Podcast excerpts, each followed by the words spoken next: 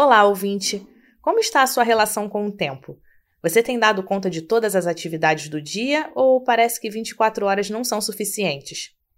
De acordo com dados de uma pesquisa feita pela empresa Gallup, 80% das pessoas afirmaram que nunca tiveram tempo suficiente para cumprir as tarefas diárias.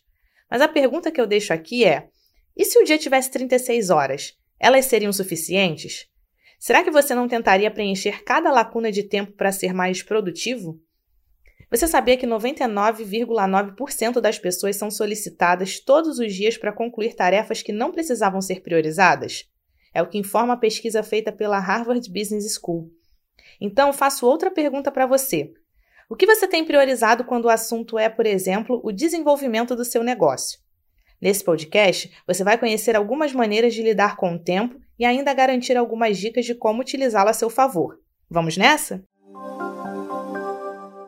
23 horas. Esse é o tempo médio que os profissionais de negócios passam em reuniões durante a semana.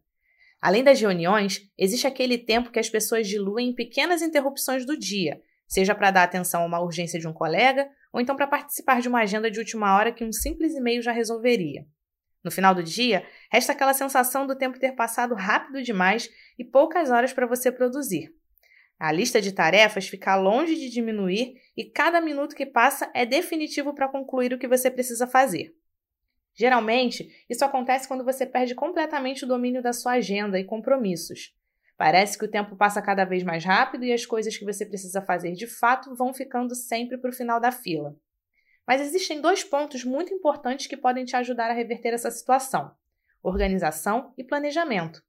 Procure analisar os compromissos do dia para compreender se uma reunião de uma hora não se resolve em 30 minutos. Esse exercício vai te ajudar a retomar o controle e ainda cessar a briga com os ponteiros do relógio. Bora falar de práticas que podem ser usadas para você usar o tempo a seu favor? Lei dos dois minutos. Se uma tarefa leva menos de dois minutos para ser realizada, então faça na hora. Utilize a técnica Pomodoro para manter o foco e gerenciar distrações. Crie blocos de tempo na sua agenda para transformar tarefas corriqueiras em compromissos. Organize sua vida pessoal e profissional. Lembre-se, você é apenas um, equilíbrio é tudo. Por fim, defina quais habilidades você quer desenvolver ainda este ano.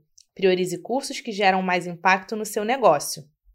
Gostou desse podcast e quer conversar mais sobre esse assunto? Entre em contato com o Sebrae Rio por meio do nosso WhatsApp, DDD 21 96576 7825 e fale agora mesmo com um dos nossos orientadores.